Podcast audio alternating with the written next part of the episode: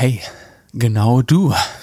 Na, ich möchte euch heute ganz gern zu einer weiteren Traumreise einladen. Für die heutige Reise versetzen wir uns in den Körper einer 22-jährigen attraktiven Frau. Die weiteren Konfigurationen dieser Vorstellung überlasse ich da mal eurem Pornhub-Suchverlauf. Wichtig ist aber nur, dass wir uns alle hier so dasselbe Bild vor Augen führen.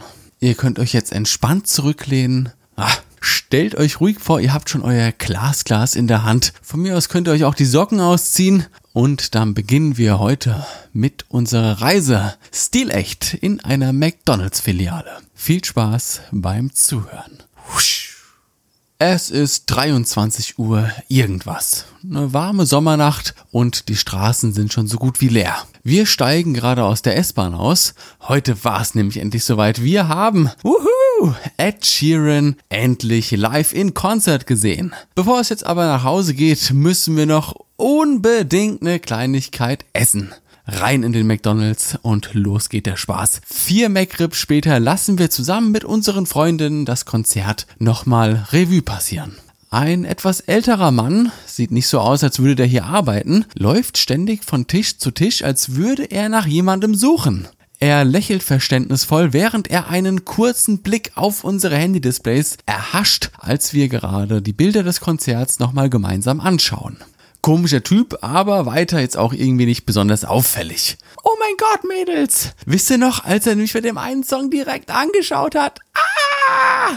Der nächste Tag. Oh, Mann, bin ich müde. Wut, wut. Eine neue Nachricht von unserem Freund. Er muss unbedingt mit uns reden. Wir stehen also auf, machen das, was Frauen halt so machen, wenn sie aufstehen. Wer weiß das schon so genau? Und dann fahren wir zum vereinbarten Treffpunkt einer Parkbank im Stadtpark. Unser Freund sitzt schon auf der Bank, während wir auf ihn zulaufen. Wir bekommen schon so ein breites Grinsen ins Gesicht, weil, ah, es ist einfach so ein süßer Boy. Aber er verzieht irgendwie keine Miene. An der Bank angekommen, beginnt sein erster Satz mit Setz dich, ich muss dir was sagen und endet, wie so oft, mit einer beendeten Beziehung. Er verabschiedet sich von mir mit einem Kuss auf die Wange und geht. Wir sind aber so geschockt, dass wir erstmal noch auf der Parkbank sitzen bleiben, um diesen Moment überhaupt realisieren zu können. Was ist denn hier gerade passiert? Ein paar vollgerotzte Taschentücher und aufgelöste Weltuntergangsnachrichten in die Mädelsgruppe später heben wir das erste Mal unseren Kopf und bemerken, da auf der Parkbank gegenüber, da sitzt ja schon die ganze Zeit jemand als wäre er uns davor überhaupt gar nicht aufgefallen. Und Moment mal, das gibt's doch gar nicht. Was soll denn das? Der Typ sieht ja aus wie der gestern aus dem McDonald's. Der Mann guckt uns an, nickt wieder auf verständnisvolle Art und Weise, dieses Mal aber mit einem leichten Hauch von Mitleid in seinen Augen, steht auf und ist wieder verschwunden. Das gibt es doch gar nicht, das kann doch kein Zufall sein. Ah, egal. Dieses Arschloch hat uns einfach verlassen. Oh mein Gott. Ihr wisst ja, wie das mit Dingen in unserem Leben ist, die man sonst immer übersehen hat oder einfach nicht drauf geachtet hat. Sobald man sie aber das erste Mal so wirklich im Fokus hatte, lassen sie sich einfach nicht mehr unter keinen Umständen aus unserem Blickfeld ausschließen. Na, der berühmte Fleck an der Wand. Dieser Typ, der wird zu einem Riesenfleck an unserer Wand. Es ist fast schon unmöglich, ihn zu ignorieren. Quasi eine riesige weiße Wand, auf der man im Stolpern einen 5 Liter Eimer Sankria entleert hat. Ihr fahrt mit dem Bus, der Typ sitzt zwei Reihen hinter euch. Auf der Arbeit seht ihr ihn durch die Gänge huschen und wann immer ihr mit Freunden unterwegs seid, ja, da sitzt er irgendwie immer ein paar Tische weiter von euch entfernt. Und immer wieder dieses verständnisvolle, dämliche Nicken. Als würde er uns sagen wollen, dass er uns versteht. Und es ist okay, einfach weiterzumachen. Ich verstehe das nicht. Wer ist dieser Mann? Nach zwei Wochen, nach zwei Wochen, während wir uns mit unseren Freundinnen zu einer mm, lecker lecker veganen Quinoa Bowl verabredet haben, ja, da platzt uns endgültig der Kragen. 15 Euro für eine Handvoll Körner mit ein paar Blättern. Oh, oh halt, Moment, äh, da bin ich kurz im Skript verrutscht, ihr Susenmäuse. So, hier geht's weiter. Wir putzen uns die Mundwinkel mit einem recycelten Fairtrade Bio Bambus Taschentuch ab, richten uns die Frisur sowie den Inhalt in unserem BH, stehen auf, gehen zum Nachbartisch rüber, hauen mit beiden Fäusten auf den Tisch, beugen uns langsam runter und bewegen unseren Oberkörper langsam auf den des Herrn zu. Während wir mit aggressivem Unterton fragen, was wollen Sie ständig von mir? Wieso verfolgen Sie mich? Finden Sie mich geil? Wollen Sie mich umbringen? Was ist denn falsch mit Ihnen?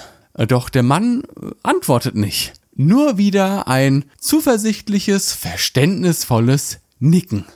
Er wirkt fast schon irgendwie äh, abwesend, als wäre er zwar physisch hier, aber doch irgendwie mental an vielen weiteren Orten zur gleichen Zeit. Die Menschen an den benachbarten Tischen bemerken das Geschehen natürlich und es stehen doch tatsächlich noch weitere Menschen auf, Männer, Frauen, jung und alt, und kommen zu uns an den Tisch und sagen, dass sie diesen Herren auch schon öfter in ihrem Umfeld beobachtet haben. Sogar teils in den ungewöhnlichsten Situationen. Einem Mann fiel er im Krankenhaus auf, als seine Frau endlich sein Kind zur Welt brachte. Einer weiteren Frau fiel er auf, als sie gerade mit ihren Kindern auf dem Spielplatz war. Und wiederum einem anderen Mann fiel er auf, als er damals regelmäßig mit seiner jetzt Ex-Frau zur Eheberatung gegangen ist. Und allen ist dieses immer wieder nichtssagende, aber doch irgendwie verständnisvolle Nicken aufgefallen. Als würde er über all diese Dinge in unserem Leben Bescheid wissen, als wüsste er, was da gerade vor sich geht. Als wäre er wirklich immer dabei. Nun, ihr süßen Mäuse, im echten Leben, ja, da würden wir das jetzt sehr schnell unter dem Vorwurf des Stalking zur Anzeige bringen. Ah, richtig so. Wenn mir einer auf Schritt und Tritt folgt, dann kann das in der Regel weniger etwas Gutes sein. Im digitalen Leben finden wir das aber alles andere als negativ, denn da nennen wir das dann, Achtung, WhatsApp, Facebook Messenger oder auch Snapchat. Ja, wir kommunizieren über sämtliche Aspekte in unserem Leben über eben solche Messenger. Egal ob Sprachnachrichten, Bilder und Videos, die wir verschicken oder ganz klassisch Textnachrichten dass das, was wir dort kommunizieren, alles andere als privat ist, das wissen wir. Wir sehen es aber nicht, während wir in unserem kleinen Chat sind. Denn da sehe ich nur meine Nachrichten und die darauf resultierenden Antworten meiner Kontakte. Dass während jeder Unterhaltung noch jemand in unserem Chat mit dabei sitzt, den aber niemand von euch kennt, der nur liest, nicht schreibt, das sehen wir jedoch nicht. Und was wir nicht sehen, na, das gibt es auch nicht. Stellt euch aber mal vor, ihr trefft euch mit eurer Affäre, wow, in einer Bar oder dass ihr heute gekündigt wurdet und ihr erstmal zu eurem besten Kumpel auf ein paar Bier fahrt, um die weitere Situation zu besprechen. Oder ihr fahrt gerade ins Krankenhaus zu eurer Schwester, weil sie euch endlich zum Onkel gemacht hat. Herzlichen Glückwunsch. Bei all diesen Erlebnissen, all diesen Unterhaltungen, ja sogar all diesen Geheimnissen sitzt über WhatsApp immer jemand mit dabei und liest mit, hört zu und macht sich Notizen. Stellt euch jetzt mal die Frage, wie oft das im echten Leben vorkommen müsste, dass immer bei jedem Gespräch, das ihr führt, jemand neben euch sitzt, immer dieselbe Person, bis ihr diesem Typen auf die Schnauze haut. Das toleriert ihr vielleicht einmal, vielleicht auch zweimal, aber spätestens, wenn es um Themen geht, die eben nicht für die Ohren aller Menschen gemacht sind, ist das Ende des Geduldfadens relativ schnell erreicht. Holen wir das nochmal in die echte Welt, in ein praktisches Beispiel. Stellen wir uns doch mal vor, wir treffen uns irgendwann, wow, auf der Class Convention oder irgendwie sowas. Und dann komme ich zu dir und dann frage ich dich, äh, hm, hallo, schön, dass du zuhörst, vielen Dank.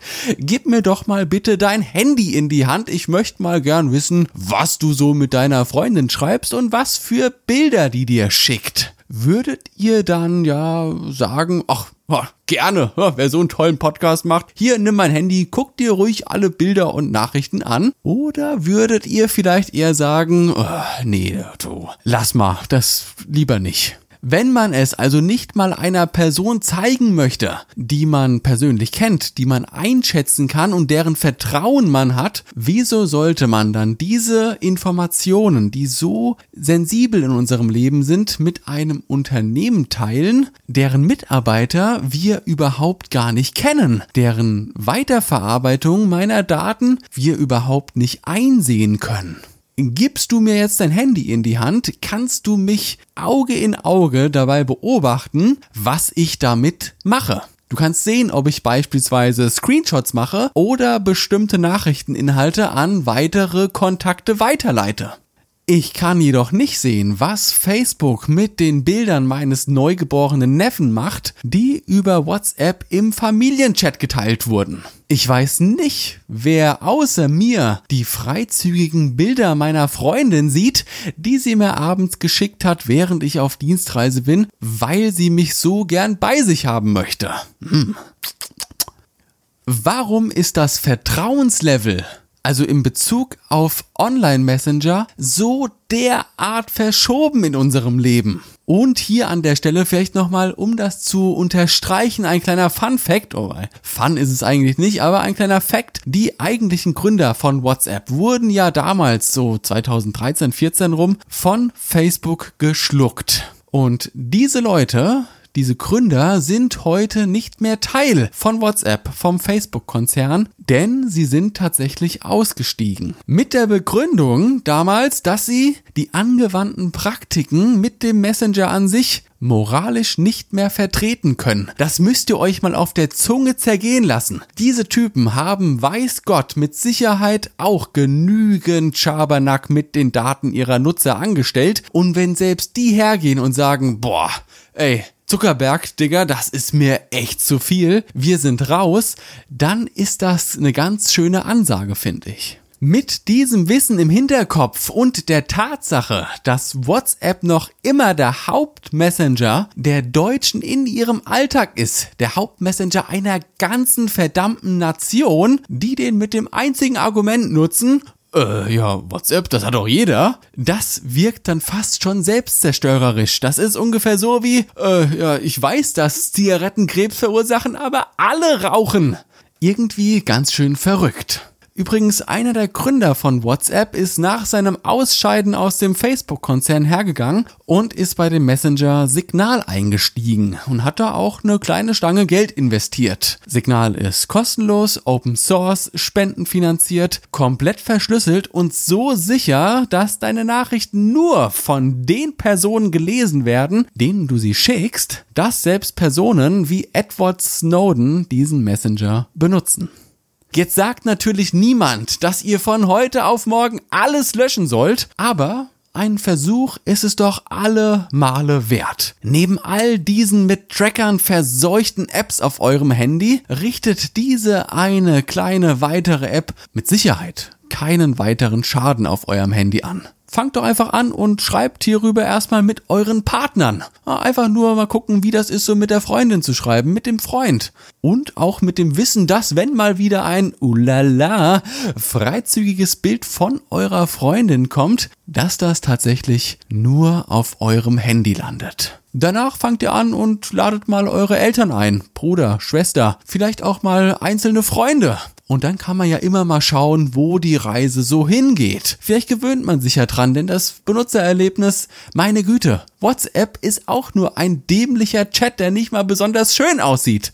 Ach, wisst ihr was? Was soll's? Ich pack obendrauf noch eine Signal-Class-Gruppe für alle Zuhörer hier. Ah, es wird ganz fantastisch. Behaltet dabei aber bitte immer im Hinterkopf, dass ihr das nur für euch macht eure privaten Nachrichten mit den Menschen, die euch in eurem Leben am wichtigsten sind, auch eben nur von diesen Menschen gelesen werden. Und dass eben kein privates, gewinnorientiertes Börsenunternehmen wie beispielsweise Facebook mit euren Bildern, mit euren privaten Nachrichten Milliarden von US-Dollar verdienen. Ich finde, ganz ehrlich, ohne Scheiß, diesen Respekt haben wir uns alle verdient. Heute sollte niemand mehr wegen seiner Daten ausgebeutet werden. Im Gegenteil, wir sollten von diesen Unternehmen für unsere Daten bezahlt werden. Dazu aber vielleicht in einer weiteren Folge mehr.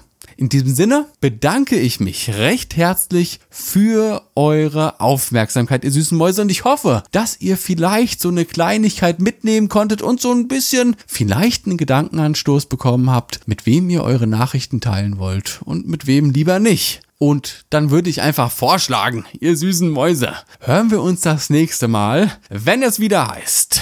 Achtung, festhalten, die Sitze wieder in eine aufrechte Position bringen und die Tische hochklappen. Klaas, zu dem Podcast. Lasst krachen, ihr süßen Mäuse, ich hab euch ganz doll lieb. Ciao, macht's gut. Brrr.